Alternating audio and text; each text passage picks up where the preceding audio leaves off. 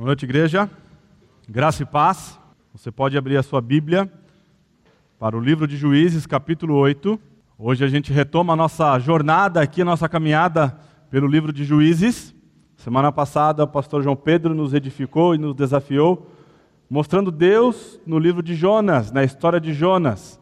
E hoje, então, a gente retoma a nossa jornada aqui em Juízes, capítulo 8 finalzinho aí da, do governo do ofício de Gideão.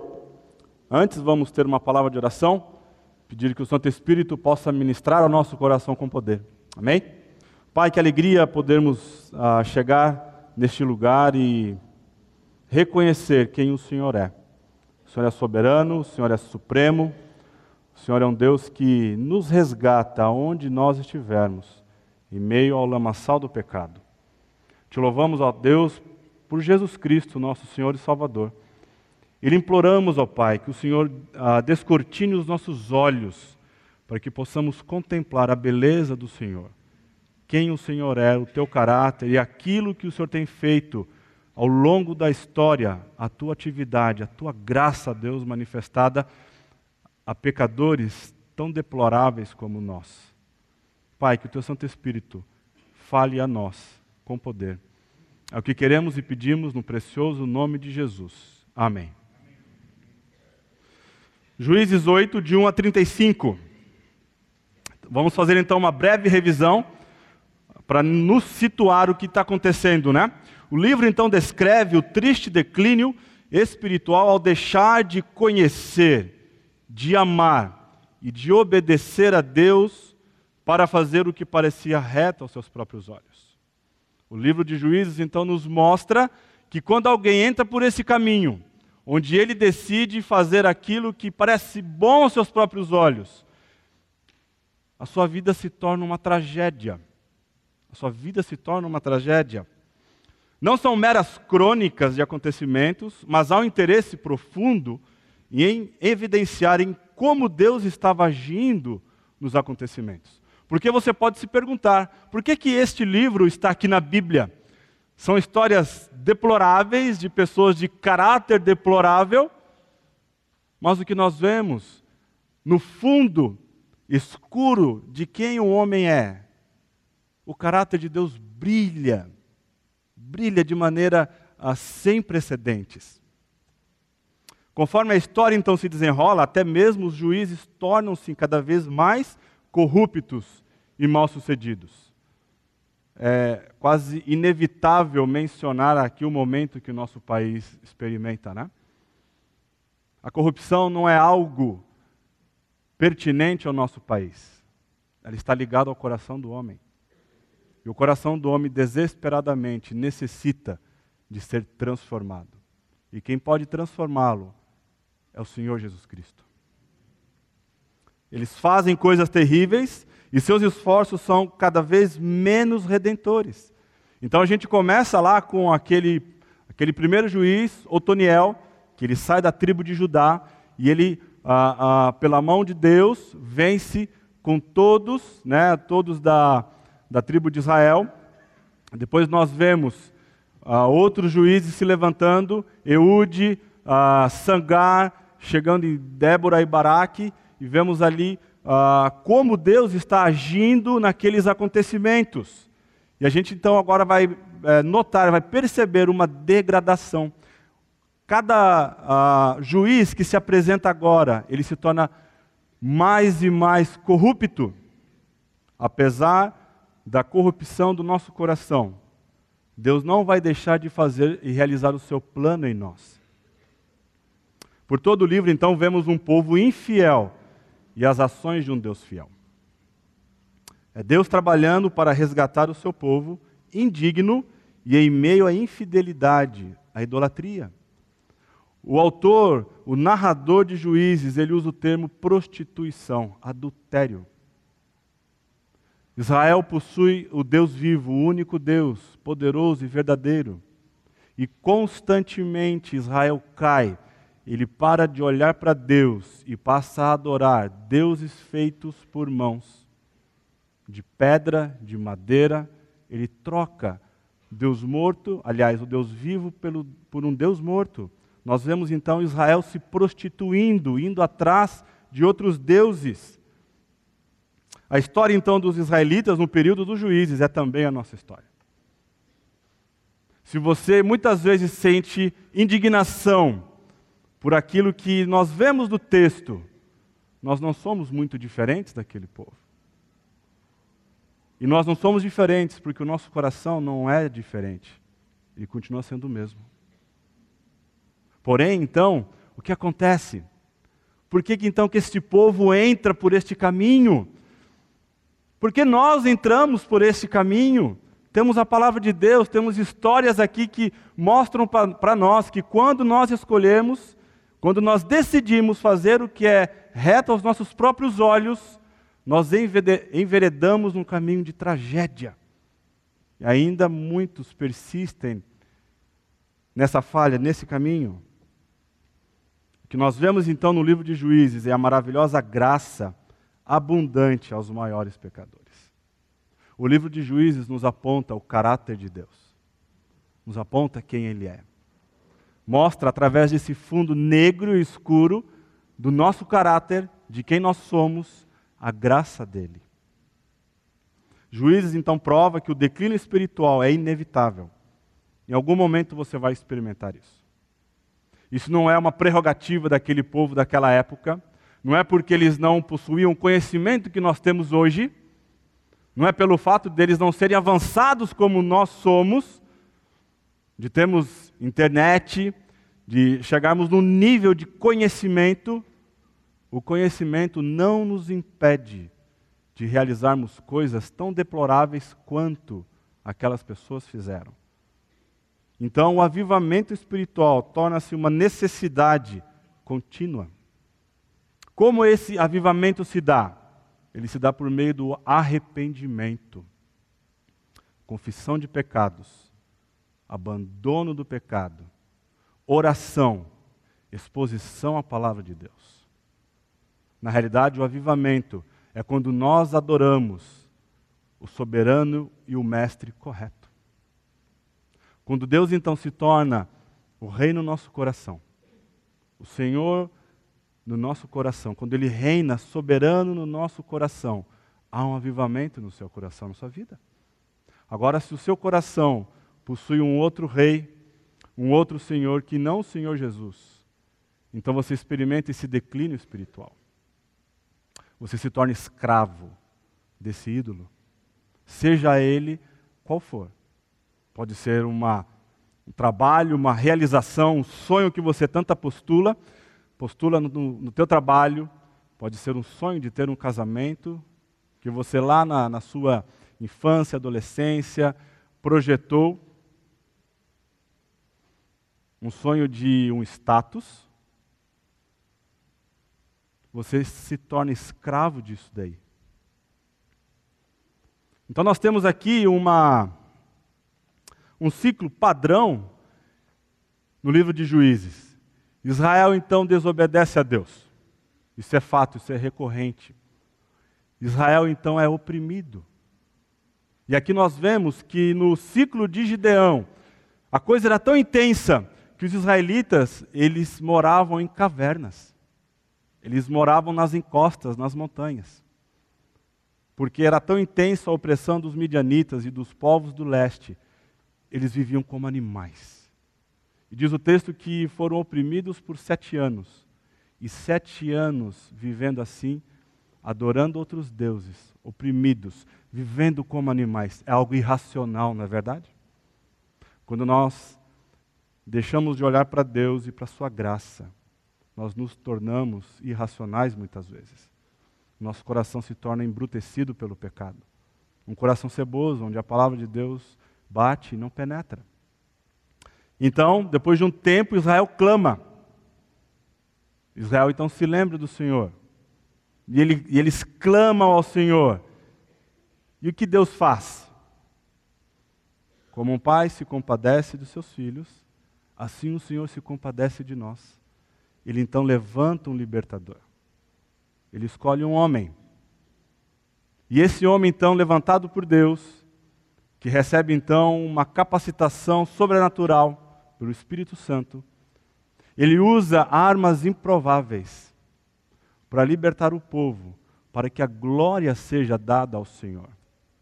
Então Israel é liberto. No caso de Gideão, havia um, havia um exército de 135 mil homens midianitas, e os midianitas, eles são, ah, têm a sua ascendência de Bra Abraão e Quetura, que era concubina de Abraão. E esse povo está em um vale assentado, esperando o momento de atacar a nação de Israel. Então, ah, Deus levanta Gideão, ah, Deus aborda Gideão, Gideão ah, começa então a dialogar com, com aquele anjo do Senhor, e ele começa a falar que por que, que nós estamos experimentando isso, por que, que Deus permite que sejamos oprimidos. Na realidade, quando a gente está tão imerso no pecado, a gente não consegue olhar para outras coisas, nós só olhamos para dentro de nós. Gideão não conseguia enxergar que aquilo que eles estavam passando era resultado de uma idolatria, de adorar deuses falsos. Ele então achava que eles eram vítimas de Deus. E então, ah, aquele anjo o chama, o capacita, nós conhecemos a história. Ah, Gideão convoca algumas tribos, e essas tribos então passam por aquele teste. Nós vamos ver uma imagem aqui para nós entendermos né, como que funcionou aquele teste. E com apenas 300 homens, sem nenhuma espada jarros, trombetas e tochas. Deus derrota 120 mil homens com as suas próprias espadas. Israel então experimenta paz. Ela então é, passa a viver numa ausência de guerra. O que vemos também no ciclo de Gideão não é uma paz verdadeira, uma paz genuína. É uma ausência de guerra. E a gente vai depois aprofundar mais nisso. E depois de um tempo, Israel desobedece. Isso é familiar para você? Para mim é. Quantas vezes nós experimentamos né, esse tipo de, de ciclo? Então, o capítulo 6 descreve a interação inicial de Deus com Gideão, um camponês tímido e cheio de dúvidas. A vida de Gideão é algo muito interessante, né? Ele, ele, ele luta para crer em Deus, ele luta, ele pede para colocar o novelo de lã, e tem a história que vocês conhecem, né? Gideão então aprende a confiar em Deus no capítulo 7, o que se transforma em coragem. E ainda assim, Deus, em sua graça e misericórdia, fala para ele: vai até próximo ali do campo do, uh, dos midianitas. E ele ouve então uh, o inimigo comentando que ele havia tido um sonho de um pão que rolava e atingia a tenda, e, e, e aí uma outra pessoa então interpreta o que está acontecendo. É a espada de Gideão. É a espada de Gideão. Então Gideão precisa ouvir da própria boca do inimigo de que Deus irá entregar aquele exército, todo aquele exército. E aí Gideão faz algo tremendo. E é a última vez que nós vemos ele fazer isso. Ele adora o Senhor. E ele honra o Senhor. Ele se prostra diante da glória do Senhor, da, da majestade do Senhor. É a última vez que nós vemos Gideão tendo uma atitude assim para com Deus.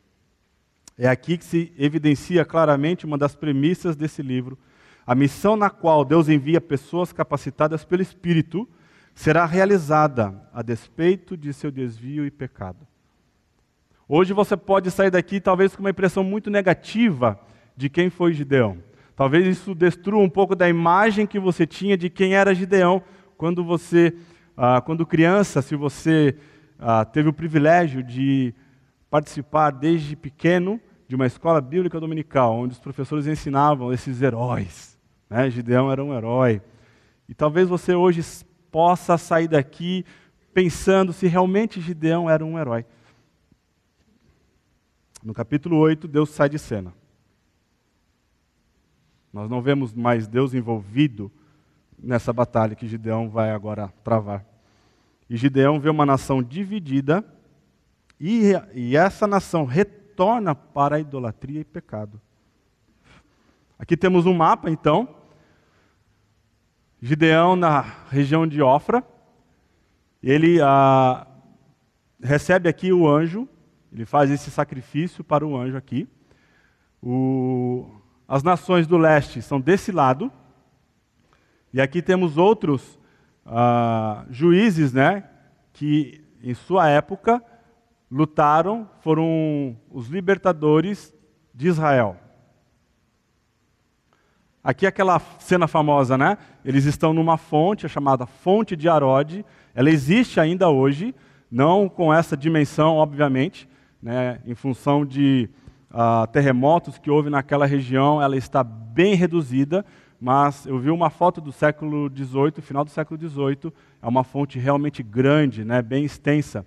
E aqui estão os homens, aqueles que se ajoelharam e aqueles que lamberam água como se fosse um cachorro. Pecados que fragmentam a unidade no povo de Deus. Esse é o tema da mensagem. O que nós vamos ver no capítulo 8 de Gideão é como os pecados, quando eles não são tratados, como ele pode dividir, fragmentar, quebrar a coesão do povo de Deus. O texto do nosso interesse, então, registra a fragmentação da nação. É a primeira vez, então, em Juízes que nós vamos ver uma nação dividida. É a primeira vez em Juízes que nós veremos israelitas lutando contra israelitas. Até então nós não víamos isso. O que nós víamos era Israel unido, lutando contra o inimigo. E nenhuma descrição da violência do inimigo para com Israel. O que nós iremos ver hoje no texto é Israel lutando contra Israel e o narrador de Juízes descrevendo a violência com que isso se deu. Israel está uma, em uma espiral descendente, duas novas situações acontecem na carreira de Gideão. O povo deixa de estar coeso, o povo deixa de estar unido, há uma divisão na nação, uma fragmentação na nação. E o povo começa a abandonar a fé durante a liderança de um juiz e não depois. E vamos ver por que, que isso aconteceu. Porque ficamos com raiva. Porque somos impacientes. Vamos pensar na nossa realidade de igreja, nos nossos ministérios aqui dentro, nos nossos relacionamentos também familiares. Por que ficamos com raiva? Porque somos impacientes. Porque não conseguimos ser gentis e bondosos muitas vezes. Por que guardamos rancor ou tentamos nos vingar? Por que nos recusamos muitas vezes a cooperar? De que maneiras, por causa do orgulho, eu e você maltratamos pessoas? O texto de hoje vai deixar claro para nós as razões pelas quais Muitas dessas perguntas aqui são respondidas. Eu me lembro que ah, quando nós ganhamos, eu e meu irmão, um videogame, a minha irmã também, ela já tinha, ah, já era quase jovem, nós ganhamos um, um, videogame do meu pai. Era o sonho nosso ter um videogame. Né? E, e, me lembro que quando nós começamos a brincar com videogame era legal, dependendo do tipo de jogos. E uma vez o meu irmão trouxe um joguinho uh, Mortal Kombat e quase que se deu um Mortal Kombat entre nós, né? Então a gente começou a, a ter certa habilidade com determinados lutadores e quando a coisa ali fervia, né, por causa de, imagina eu, mais velho, mais velho do que ele, perdendo para o mais novo, então ah, o meu coração purificado, ele acendia em ira e a minha vontade era de deixar o joystick de lado né, e começar a aplicar aqueles golpes nele. Né? E me lembro que muitas vezes o meu pai tinha que interferir no jogo, porque a gente saía do virtual e ia para o real. Havia ali algo que despertava a nossa ira, a gente tinha raiva. A gente não se contentava em apenas jogar, a, a, a, em pegar aquele lutador e entender que ele é melhor do que eu. E daí? Há um orgulho, alguma coisa no nosso coração que a gente não se contém, né? A gente precisa mostrar que somos melhores do que os outros. E ali então, muitas vezes o meu desejo é de mostrar que eu sou melhor que o meu irmão, eu posso suprimi-lo. E me lembro então que aí compramos um outro jogo, Killer Instinct. Aí o negócio desandou, né? Aí o negócio desandou ao ponto de uma vez eu, meu, ah, eu e meu irmão a gente ir para o sítio e ficamos lá com os nossos pais, conversamos e tal, passamos um dia bem gostoso. E na hora de ir embora, meu pai falou assim: crianças, já tinha mais de 20 anos, né? Acho que para os pais você pode ter 60 anos e ainda é uma criança, né? Crianças, por favor, não briguem. Eu falei, pai, hoje um vai para a UTI. Não fala isso, meu filho. Não, pai, fica sossegado, estamos só nós dois em casa, um vai para a UTI. Por que, que nós respondemos assim? Juízes capítulo 8, versos de 1 a 4. À medida que, nós, ah, que o texto for sendo ah, exposto, nós faremos a leitura, o texto é grande. Depois disso, disse o quê? Ah, os midianitas estão, estão em fuga, aquilo que o Senhor fez de colocar espada contra espada, aquilo causou um pânico, 120 mil soldados são mortos, são agora cadáveres, então ah, reis e príncipes com 15 mil homens fogem. E dois príncipes são pegos, uh, é, Oreb e Zeeb, pelos efraimitas. E eles então decapitam esses dois uh, príncipes. E aí eles agora vão abordar Gideão. Olha só como eles fazem. Depois disso, os homens de Efraim perguntaram a Gideão: Por que não nos chamaste quando fostes guerrear contra os midianitas? E o repreenderam duramente. Mas ele lhes respondeu: O que fiz em comparação com o que fizestes? O resto das uvas de Efraim não é melhor do que toda a colheita de Abiezer? Deus entregou os líderes dos midianitas, Oreb e Zeeb, nas vossas mãos. O que pude fazer não se compara com o que fizestes. Depois dessas palavras, a ira deles contra Gideão abrandou-se. Gideão e os trezentos homens alcançaram o Jordão e o atravessaram. Estavam exaustos, mas mesmo assim continuaram a perseguição. Quem eram os efraimitas? Os efraimitas eram uma tribo de Israel, irmãos de Gideão, porque Gideão é da tribo de Manassés. Então Manassés e Efraim são irmãos, são os filhos de José. E agora eles ah, são pessoas que possuem um poder econômico e militar muito forte. Na realidade, Efraim era a tribo mais forte, economicamente e militarmente falando. Não havia uma tribo tão forte quanto Efraim. E agora então eles abordam uh, Gideão e falam: por que, que vocês não nos envolveram? Né, para, será que há um motivo nobre né, para esse, para esse questionamento? Eles estavam desgostosos com Gideão. Contudo, sua motivação não era nobre. Realmente eles ficaram muito chateados. Efraimitas são autocentrados e fracassados, melindrosos e com uma visão e posição dentro da nação inflada. Eles se enxergavam acima de outras tribos, das outras tribos. Eles tinham uma visão de si mesmo maior do que qualquer outra tribo dentro de Israel. Então, quando os efraimitas abordam Gideão, questionando Gideão por que, que eles não foram chamados, não é com a motivação nobre de poder ajudar Gideão a cumprir aquilo que Deus havia dado para ele. Há uma outra motivação por trás e nós queremos descobrir qual é. Então, o que está acontecendo? Aqui foi onde se deu a batalha. 15 mil soldados, então, fogem, essa é a rota que eles utilizam cruzam, antes de cruzar o Rio Jordão, são mortos dois, os dois príncipes, eles passam por Tabate, Abel Meolá, depois Gideão chega em Sucote e Peniel, e algo muito triste vai acontecer nessas duas cidades. Efraim então pretende se gabar, motivada por orgulho. Aqui está então a razão por que eles abordam de maneira forte e enérgica Gideão que está por trás desse coração é uma pretensão de se gabar, motivada por orgulho. O orgulho e a inveja são pecados que causam divisão na nação de Israel. Quando nós abrigamos orgulho e inveja no nosso coração, dentro da igreja, no ministério em que nós trabalhamos, isso daí certamente, se não for tratado, ele vai causar divisão. Você imagina quando um instrumentista é chamado para tocar. E ele está ali com o seu instrumento. Tem um instrumento aqui que quando eu estou estudando de domingo, e ele começa a tocar, eu pulo lá na minha, na minha sala. Acho que é o baixo.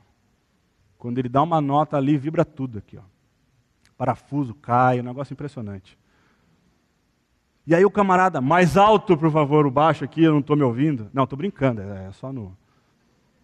Então começa aquele orgulho, né? O seu instrumento, apenas um exemplo, pessoal, por favor, um exemplo. Mas se isso tocar o seu coração, depois você ora comigo, a gente conversa juntos, né? Se você está recebendo essa bênção. E então aquela briga, aquela guerra de vaidades. O meu instrumento está baixo. Não, o meu está. O seu está atrapalhando o meu. Não, mas eu não estou ouvindo o meu. Todo mundo está ouvindo, menos ele, né?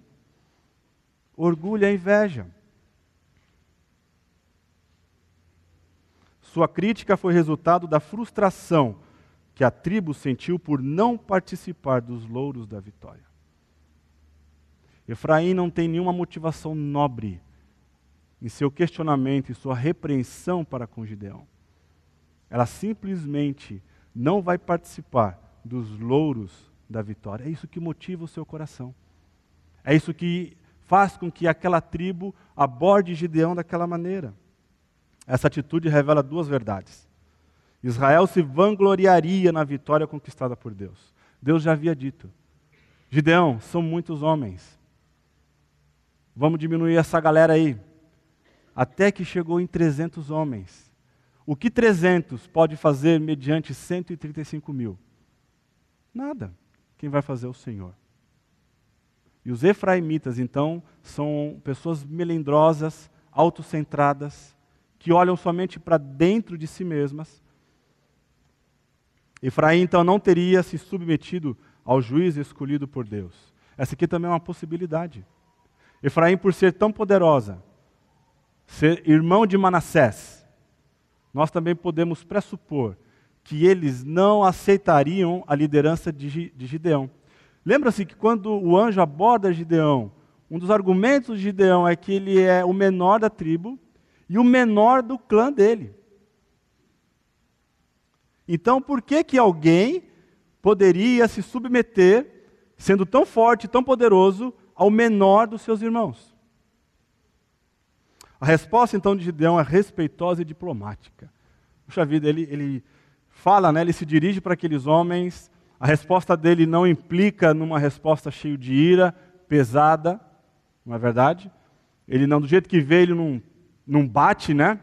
Não, não mata no peito e bate de primeira ele se torna diplomático.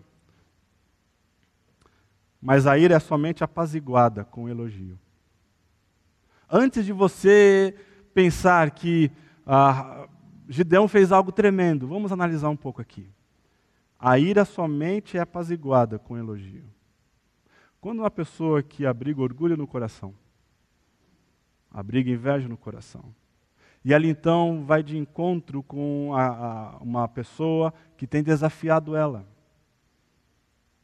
Ela então tem a sua ira apaziguada quando essa pessoa deste lado de cá lhe profere um elogio. Não, mas sabe o que é? Cara, a gente não chamou vocês porque vocês são muito bons. Vocês são top. Olha o que vocês fizeram. Vocês ah, mataram os dois príncipes. Nós não matamos ninguém. Haviam ali 120 mil homens. E foi espada contra espada, mas vocês mataram dois. Vocês são melhores que nós. As minhas uvas, o vinho delas, o melhor delas, é o, é o, é o refúgio da uva de vocês. Gideão está ali, ó, massageando o ego daqueles homens. E quando um orgulhoso, então, possui o seu ego massageado, a ira dele é apaziguada. Não é a maneira correta de fazer, mas é o que está acontecendo aqui. O egocentrismo foi satisfeito, obtiveram o reconhecimento que desejavam. Era isso que eles queriam. toda aquele, aquela conversa com Gideão, aquela maneira a, a grossa de se dirigir a ele, tinha um motivo: egocentrismo. E quando eles então obtiveram esse reconhecimento que desejavam, a ira se foi. A diplomacia de Gideão não foi gerada pela humildade. A nossa tentação é de olhar para esse texto, ver como Gideão lida com orgulho e inveja de Efraim. A gente quer louvar Gideão, mas segura aí. A humildade nos capacita a ver nossos próprios pecados antes que voltemos a nossa atenção para os pecados e fraquezas dos outros. O humilde a glória dele. Na verdade, ele não busca a sua glória, ele busca a glória de Deus. O coração de uma pessoa humilde que foi regenerada, que olha para o Senhor Jesus Cristo, a sua motivação é promover a glória de Deus e não a sua própria. Vamos pensar nos ministérios, quando aquelas pessoas muitas vezes têm uma uh, uma uma posição, um, um, reflete isso que está acontecendo aqui com Gideão e Efraim. Como nós temos que olhar para a pessoa que é orgulhosa? A gente olha para o pecado dela e a gente se compadece dela. Ela está agindo dessa forma por causa do pecado que está no seu coração. Então, quando você entende isso, você tem essa visão, você age de maneira redentora com aquela pessoa. É o pecado dela. Eu não vou massagear o ego dela, mas eu vou apresentar uma outro, um outro tipo de solução. A humildade. E o nosso maior exemplo de humildade é o Senhor Jesus Cristo. Segundo, desejo por reconhecimento de 4 a 17. Então Gideão e os 300 homens alcançaram o Jordão e o atravessaram. Estavam exaustos, mas mesmo assim continuaram a perseguição. Gideão disse aos homens de Sucote: Peço-vos que deis pão à tropa que me segue, pois está exausta. E eu continuo perseguindo Zeba e Zalmuna, rei dos midianitas. Mas os líderes do Sucote responderam: Já estão em teu poder as mãos de Zeba e Zalmuna para que demos pão ao teu exército? Gideão respondeu-lhes: Pois quando o Senhor entregar Zeba e Zalmina, Zalmuna, perdão, nas minhas mãos, rasgarei a vossa carne com os espinhos, espinheiros do deserto. Dali subiu a Peniel e fez o mesmo pedido aos homens do lugar. Estes lhe responderam como os homens de Sucote. Por isso disse também aos homens de Peniel: Quando eu voltar com a vitória, derrubarei esta torre Zeba e Zalmuna, estavam em Carcor com seu exército, cerca de 15 mil homens. Estes foram os que restaram de todo o exército dos povos do leste, pois 120 mil homens que usavam espada haviam morrido. Gideão subiu pelo caminho dos nômades, a leste de Nobá e Jogbeá, e atacou o exército de surpresa. Zeba e Zalmuna, os dois reis midianitas, fugiram mas Gideão os perseguiu e os capturou, derrotando também todo o exército deles. Quando Gideão, filho de Joás, voltou da batalha pelo caminho de Eres, capturou um jovem de Sucote e o interrogou. Este lhe deu por escrito os nomes dos setenta e sete líderes e anciãos de Sucote. Depois Gideão foi aos homens de Sucote e disse: Aqui estão Zebes e Almuna, por causa deles, ristes de mim, dizendo: Acaso já não estão em teu poder as mãos de Zebes Almuna, para que demos pão aos teus homens exaustos? Então ele prendeu os anciãos da cidade e os castigou com espinhos e espinheiros do deserto. Também derrubou a torre de Peniel e matou os homens da cidade. Olha o que está acontecendo aqui. Gideão persegue então dois reis midianitas. Aqueles 120 mil uh, homens estão mortos, 15 mil fogem e Gideão está em seu encalço. Ele convoca algumas tribos para que possam interceptar e impedir com que esse exército, pequeno exército, atravesse o Jordão. Dois príncipes são mortos, mas ainda 15 mil homens e dois reis ainda não foram pegos. Exausto, pede para que seus homens sejam alimentados. Eles estão com fome. Eles estão numa perseguição. É interessante que é a primeira vez que vemos na Bíblia uma nação usando camelos para uma ação militar. Eles domesticam camelos e agora eles estão fugindo com esses camelos. Então, seu pedido de ajuda em Sucote é rejeitado, mostrando total falta de gratidão por Gideão ter derrotado o inimigo. Já estão em teu poder as mãos de Zeba e Zalmuna para que demos pão ao teu exército? Olha como eles estão respondendo. Você já capturou os reis? Cara, então é o seguinte: enquanto você não trouxer esses caras aqui, a gente não vai te ajudar. Então não tem pão. Será que não havia por trás aí dessa declaração, além de uma ingratidão, também um medo? Se Gideão falhar então no seu propósito de alcançar aqueles homens e matá-los, eles podem então se reagrupar e matar a nossa cidade. Agora, o que é interessante, Gideão não envolve Deus. Gideão não chega para essas duas cidades e para os efraimitas. Pessoal, é o seguinte: Deus teve um encontro comigo. E esse encontro que ele teve comigo me transformou. E ele então me capacitou com o seu poder. E a graça de Deus é que vai vencer essa batalha. Não é pela minha força, é pela força do Senhor. A vitória está garantida. Ele não faz isso. Gideão agora se esquece de Deus. Então, quando eu voltar, eu rasgarei as suas costas, a sua carne, com os espinhos do deserto. A mesma coisa acontece em Peniel ou Penuel. Como Gideão reage? Porque Gideão reage diferente, não é verdade?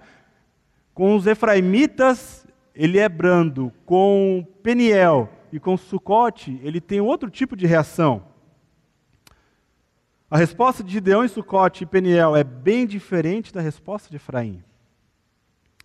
Pois quando o Senhor entregar Zeba e Zalmuno nas minhas mãos, rasgarei Lembra que eu disse que o livro de Juízes não relata a violência com que os inimigos atacavam os israelitas. Mas agora nós iremos ver. E a parte mais triste do livro de Juízes é o episódio do levita e a sua concubina na cidade de Gibeá. O narrador começa agora a mostrar a violência que há em Israel. Rasgarei a vossa carne com os espinhos e espinheiras do deserto. Essa resposta mostra que Gideão tratou Efraim com diplomacia, não por vontade de atacar, não por falta de vontade de atacar, mas porque não tinha força para tanto. Quando então Gideão é abordado pelos efraimitas, ele não reage com ira, porque ele não tem bala na agulha. Ele não tem força para tanto. Ele não, poder, não tem poder de fogo para enfrentar aquela tribo, por isso ele é calminho. Por isso que no início a gente tem vontade de elogiar Gideão. Gideão é o cara, meu. Ele consegue apaziguar uma ira de uma tribo que é a tribo mais forte de Israel. Mas agora ele está reagindo com ira, porque ele sabe que ele pode, ele tem força para tanto, para castigar seus próprios irmãos. Gideão esqueceu da fonte da vitória. Deus. Quando Deus agiu lá, era a espada de Deus. Aqueles homens, aqueles 300 homens, não carregavam espadas. Não foi pela espada deles que eles foram mortos. Nós veremos Gideão matando homens com a sua própria espada. Aqui pela primeira vez ocorre violência de israelitas praticada contra israelitas. O desejo por reconhecimento é tão grande que Gideão reage com ira.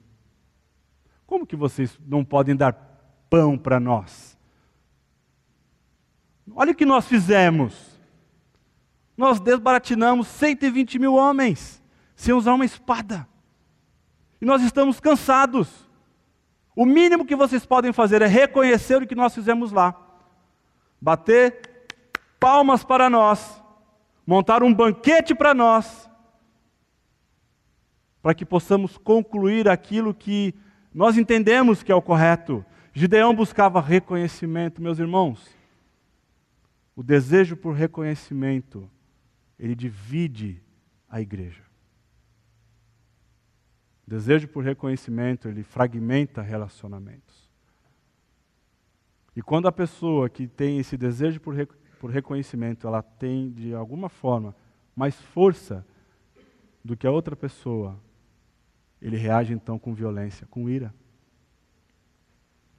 Gideão volta com os dois reis capturados e cumpre a sua ameaça. Na realidade, é a primeira vez aqui em Juízes que temos uma delação premiada.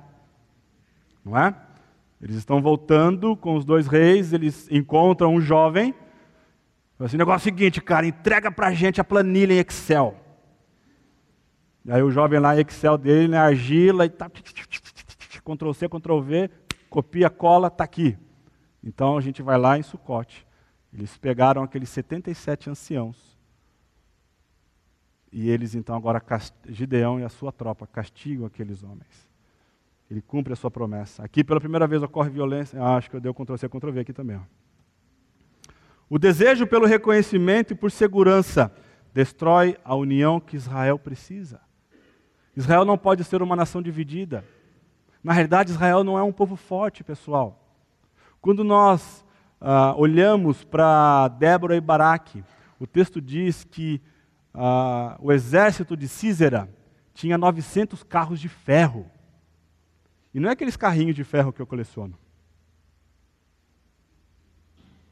Aquilo demonstra poder militar. Israel não era uma nação que tinha um poder de fogo extraordinário. Eles eram fracos. Eles eram fracos. Aquilo que Gideão faz antecipa a violência que seu filho Abimeleque fará com, com seus irmãos e com duas, com duas cidades. Ele agora chega em Peniel e ele é mais violento do que em Sucote. Ele mata todos os homens de Peniel e derruba a torre daquela cidade. O narrador está pintando uma imagem de um libertador humano, que é a antítese antítese do divino Salvador. Não é assim que Deus age conosco. Mesmo em, nossa, em nossas falhas, em nossa infidelidade, no fato de muitas vezes darmos as costas para Deus, Deus não nos trata dessa maneira. Gideão agora está tratando com, com ira, com, ah, com violência, seus próprios compatriotas. Em terceiro lugar, temos objetivos pessoais. Agora então nós vamos começar a entender por que, que Gideão foi atrás desses dois reis midianitas. Versos de 18 a 21. Depois perguntou a Zeba e Zalmuna: Como eram os homens que matastes em Tabor? E eles responderam: Eram como tu, cada um parecia filho de rei. Gideão continuou: Eram meus irmãos, filhos de minha mãe Juro pelo nome do Senhor que se tivesseis poupado a vida deles, eu não vos mataria. E disse a Jéter, seu primogênito: Mata-os. Mas o jovem teve medo e não puxou a espada, pois ainda era muito novo. Então Zeba e Zalmuna disseram: Vem tu mesmo e mata-nos. Para isso é que para isso é preciso ter coragem de homem. Então Gideão avançou e matou Zeba e Zalmuna e tomou os adornos que estavam no pescoço dos camelos deles.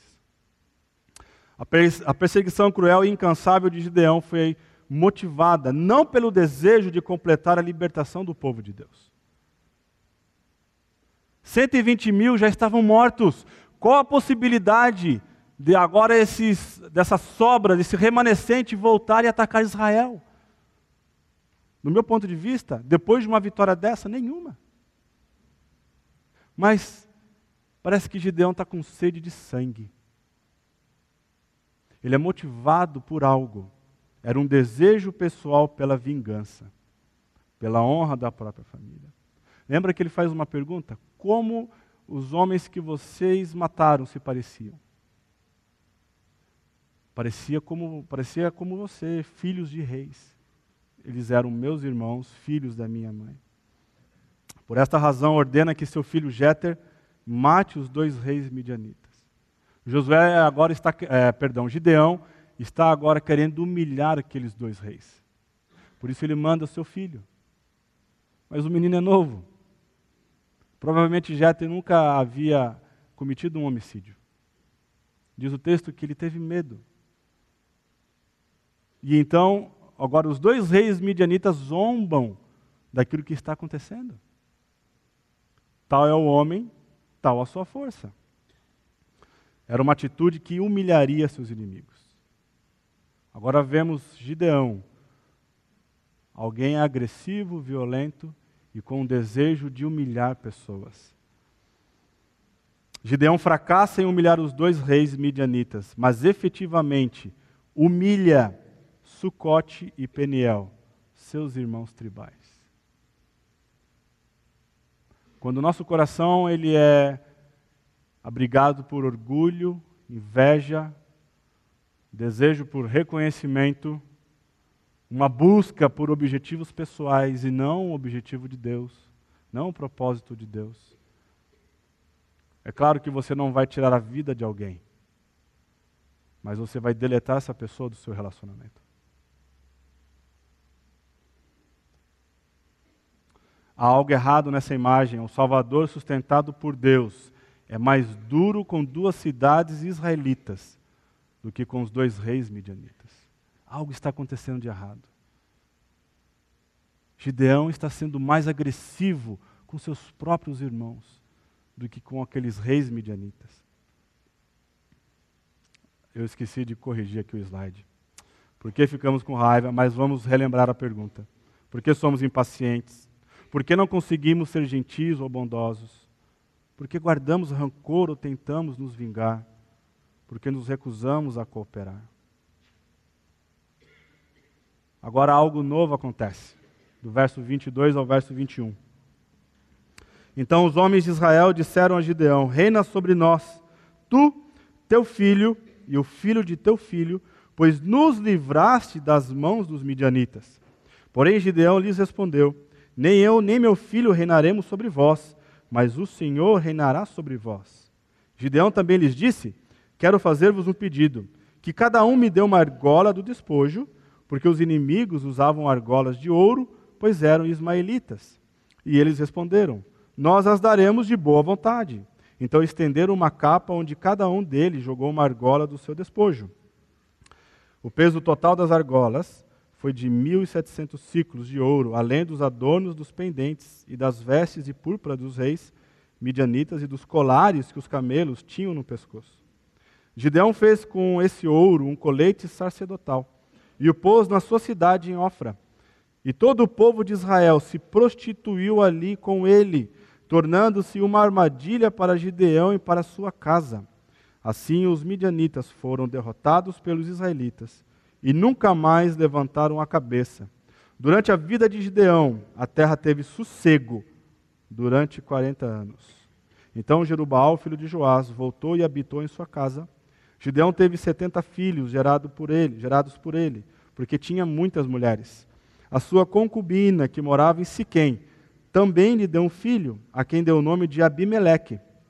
Gideão, filho de Joás, Morreu já bem velho e foi sepultado no sepulcro de seu pai Joás, em Ofra dos Abiesritas. Depois da morte de Gideão, os israelitas novamente se prostituíram com os Baalins. Puseram Baal Berite como seu Deus. Assim, os israelitas não se lembraram do Senhor seu Deus, que os havia livrado das mãos de todos os inimigos ao redor. Também não foram benevolentes para com a casa de Jerubaal, isto é, Gideão, por todo o bem que ele havia feito a Israel. A necessidade que Gideão tem de ser respeitado e honrado, e seu ódio mortal e implacável quando não recebe o que acha que merece, revela que seu sucesso na batalha foi a pior coisa que lhe aconteceu. Ele ficou viciado em sucesso, dependente de seus triunfos.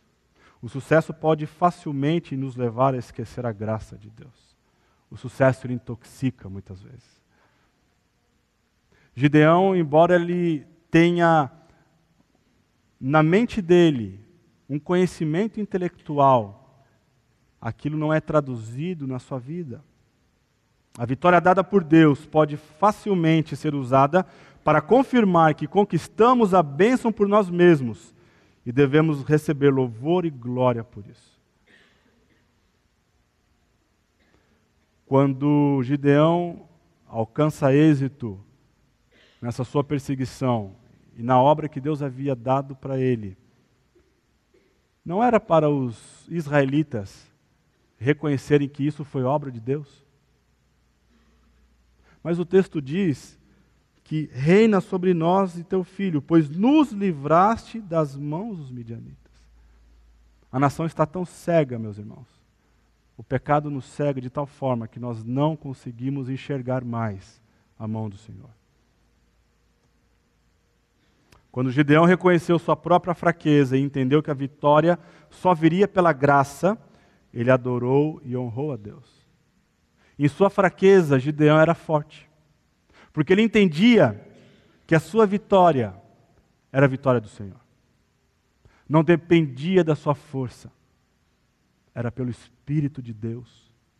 Quando Gideão passou a entender que por meio da sua força ele obtinha poder, reconhecimento, ele conquistou objetivos pessoais, por um coração cheio de orgulho, a tragédia que a nação passa a experimentar. Agora ele adora o sucesso e glória pessoal que ele lhe trará. Os israelitas também se esqueceram de quem realmente os libertou. Gideão responde corretamente: Nem eu nem meu filho reinaremos sobre vós, mas o Senhor reina sobre vós. Se nós fizéssemos aqui é, perguntas e respostas teológicas, Gideão tiraria 10. Gideão responde teologicamente correto. Suas respostas são perfeitas, não há erro. Mas por que então isso não é traduzido em vida? Os israelitas querem ser governados por um homem e não por Deus. O desejo de ter um rei é um esforço de salvar a si mesmos. Por que aquela nação rejeitava Deus? Eles queriam um rei. Eles pedem um rei agora. Mais adiante, com Samuel, a nação novamente pede um rei. Queremos um rei como as outras nações, que reine sobre nós. Eles não precisam de um rei a quem obedecer. Precisam obedecer ao rei que já tem. Meus irmãos, olhe o que o pecado faz. O pecado ele destrona o verdadeiro rei e coloca outro rei no nosso coração. A nação está em busca de um rei falho, violento, agressivo, iracundo, governado por um orgulho. Como pode? Ele acaba de castigar 77 anciãos que mereciam todo o respeito. Ele comete homicídio com seus próprios irmãos na cidade de Peniel. E a nação chega para ele e fala: reina sobre nós. Isso não é algo antitético? Eles estão olhando para a performance de um homem. Eles se esqueceram que foi Deus quem deu a vitória, que Deus é misericordioso, diferente desse homem, que Ele é bondoso, que quando Israel precisa e clama, Deus ah, socorre esse povo, e mesmo assim, um coração embrutecido, meus irmãos, não enxerga a mão de Deus. Eles querem criar uma dinastia. Gideão, você e seus filhos reinem sobre nós. Embora Gideão tenha recusado um reinado e dinastia, ele se apropria da honra e age como um rei. Não, é o Senhor que reina sobre vocês. Perfeito. Mas o seguinte: o ouro que vocês pegaram, eu quero que vocês me deem um anel.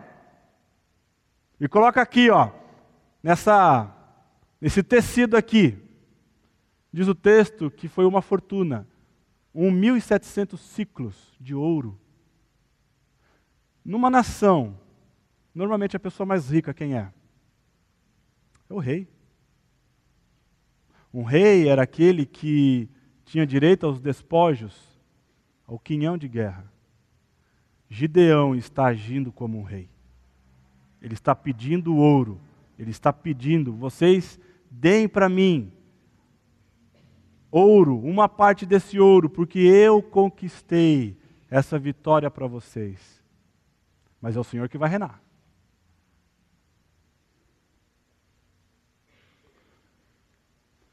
Gideão também, outra característica de um rei, é o seu harém. Diz o texto que ele monta um harém, que ele tem 70 filhos. E se realmente ele fosse um rei, não empossado por Deus, mesmo não empossado por Deus, ele comete um erro grave. Ele se casa com uma mulher de Siquém. Siquém não é da nação de Israel, é uma gentia. Em Deuteronômio, um rei não poderia se casar com mulheres gentias. Ele se casa com uma gentia, com uma cananeia. Ele multiplica a sua riqueza. O que nós vemos aqui na prática é Gideão governando Israel. Ele tinha um conhecimento apenas intelectual de algo que não havia chegado ao seu coração. Meus irmãos, isso é um grande perigo. Você conhece a Bíblia, nós conhecemos a Bíblia, nós ouvimos aqui, nós damos respostas certas quando somos visitados por problemas.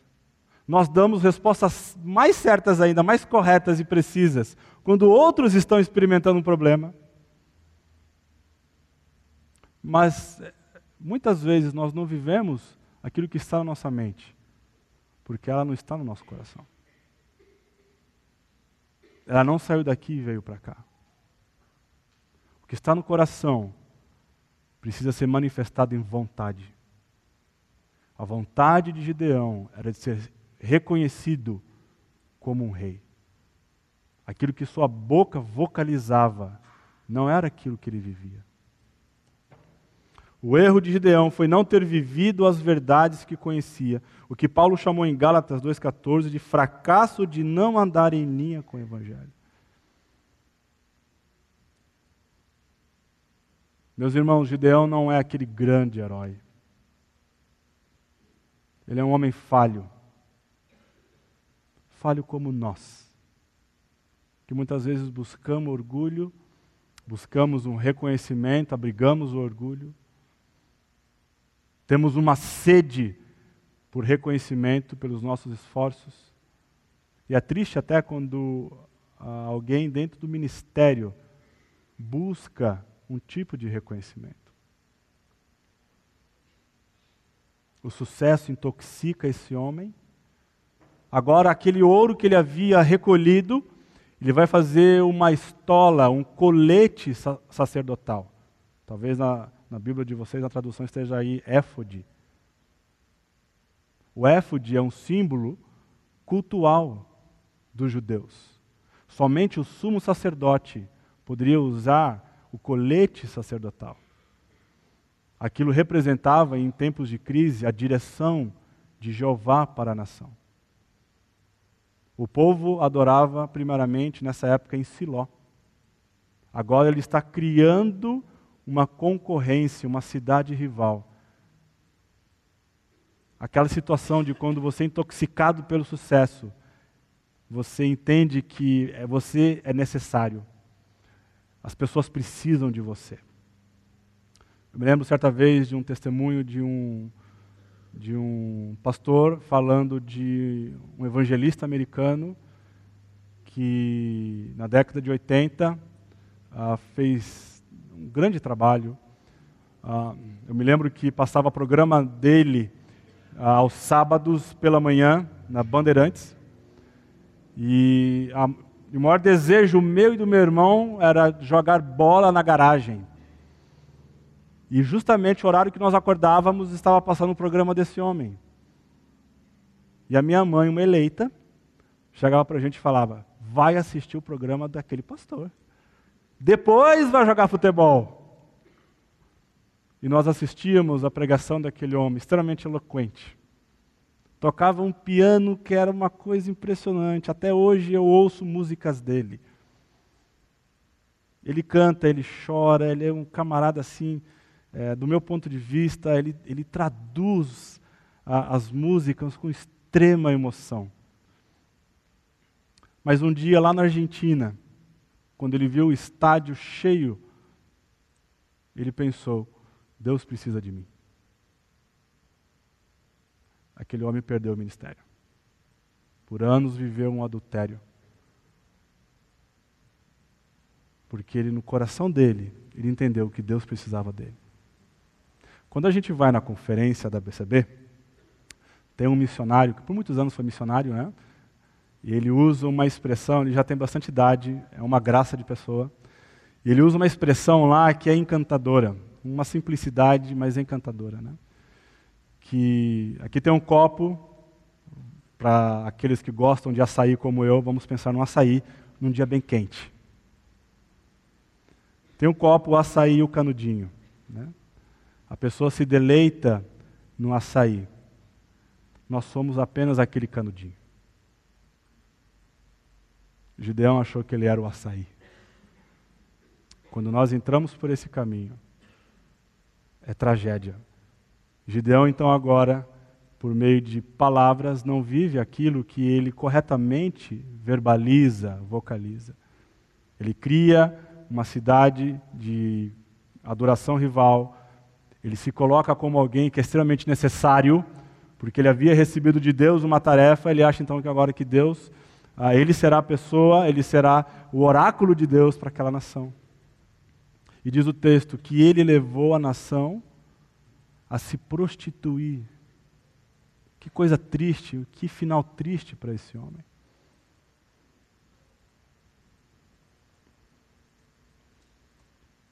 A teologia que você vive é muito mais importante para o seu dia a dia do que a teologia que você diz acreditar. Nós sabemos muitas coisas, nós temos um privilégio aqui nessa igreja. Mas, irmãos, se a teologia que você aprende, ela não for abrigada no coração e manifestada em vontade, nós não faremos uma, uma representação, nós não seremos difusores do Evangelho de Cristo. O que decidimos ser valioso é o que controla o nosso coração. Gideão entendeu que o, aquilo que era valioso para ele era a sua posição.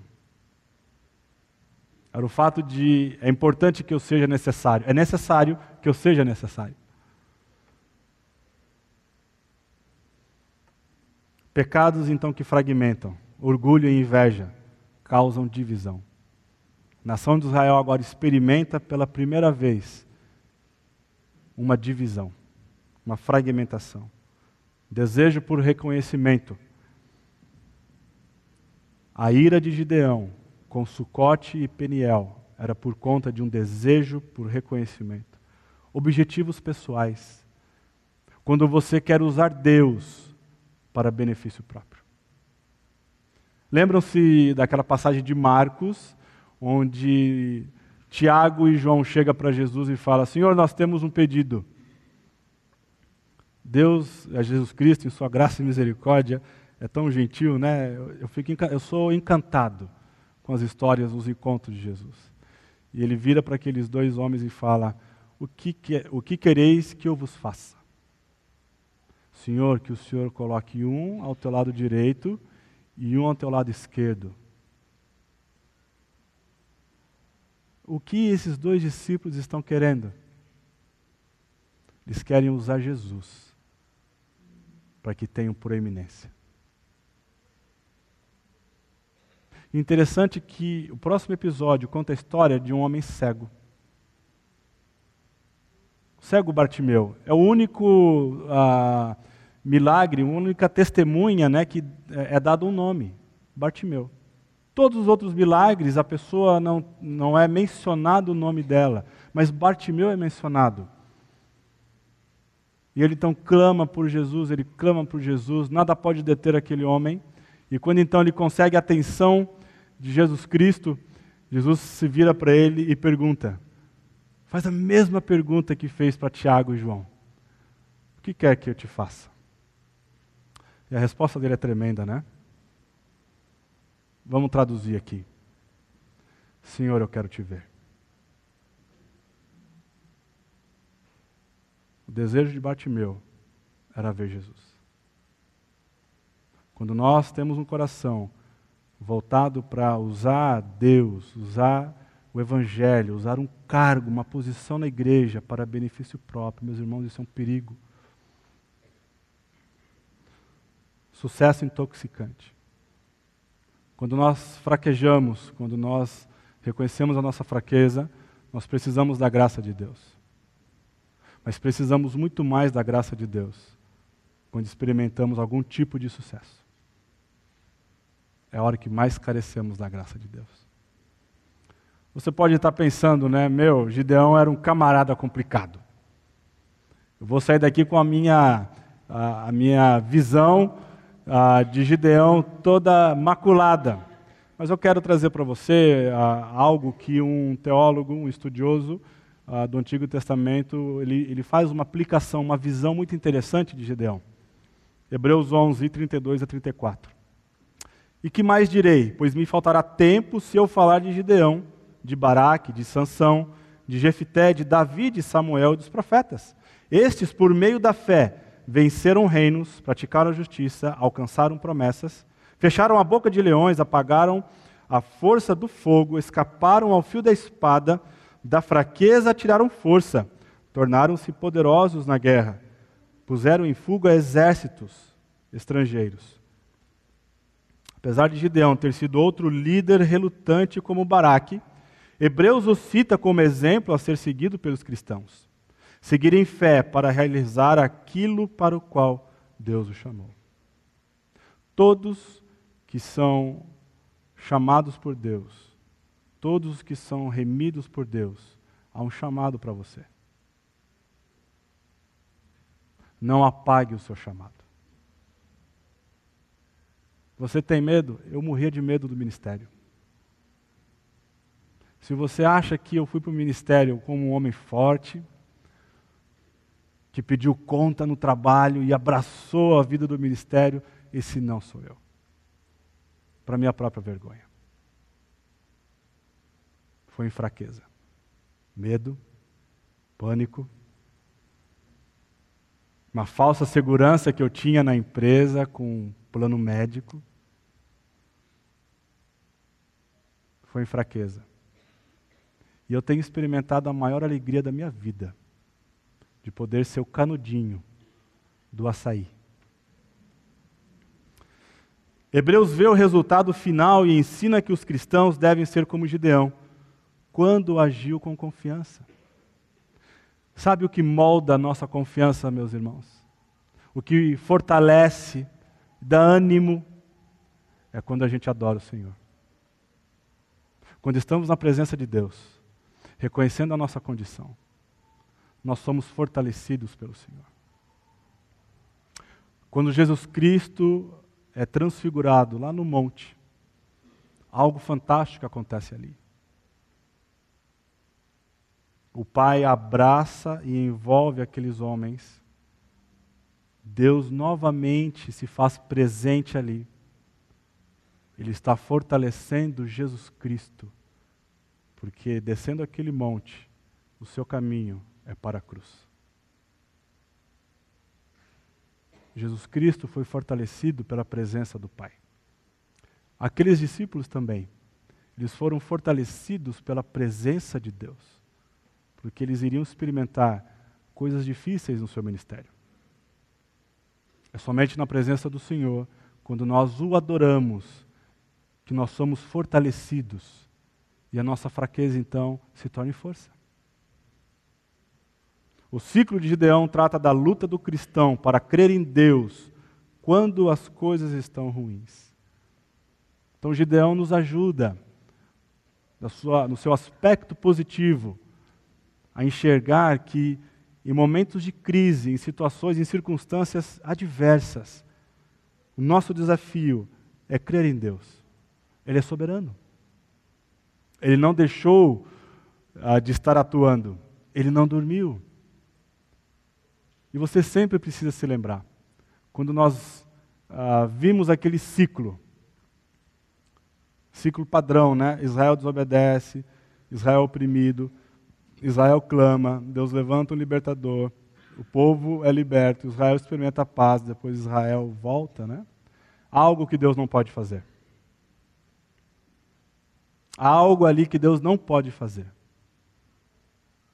Deixar de amar o seu povo. Você tem experimentado situações. Você precisa ter, ter essa segurança, essa confiança. Em momentos de crise, você precisa se lembrar do amor de Deus.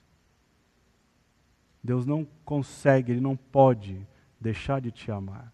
Não importa o quão afundado no atoleiro do pecado você esteja.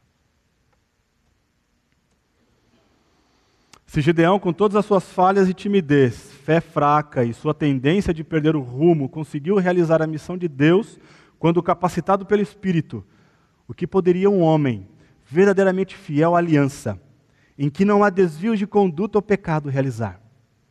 Esse homem seria capaz de tudo. Poderia até salvar o mundo inteiro.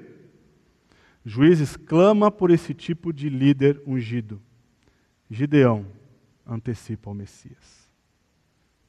Meus irmãos, o livro de Juízes nos aponta que só existe um juiz perfeito. Ele mostra com Otoniel que ele liberta por meio de muitos.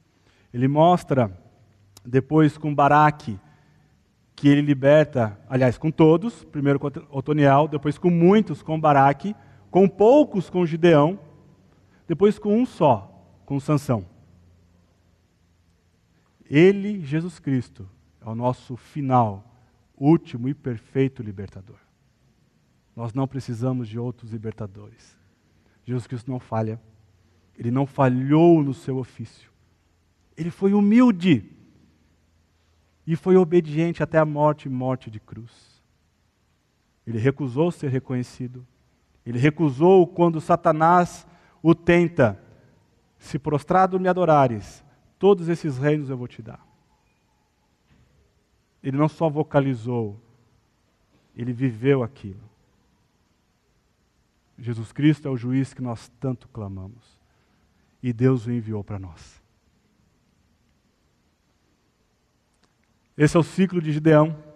Semana que vem nós veremos a história do seu filho Abimeleque. E Abimeleque quer dizer: meu, é, meu pai é rei.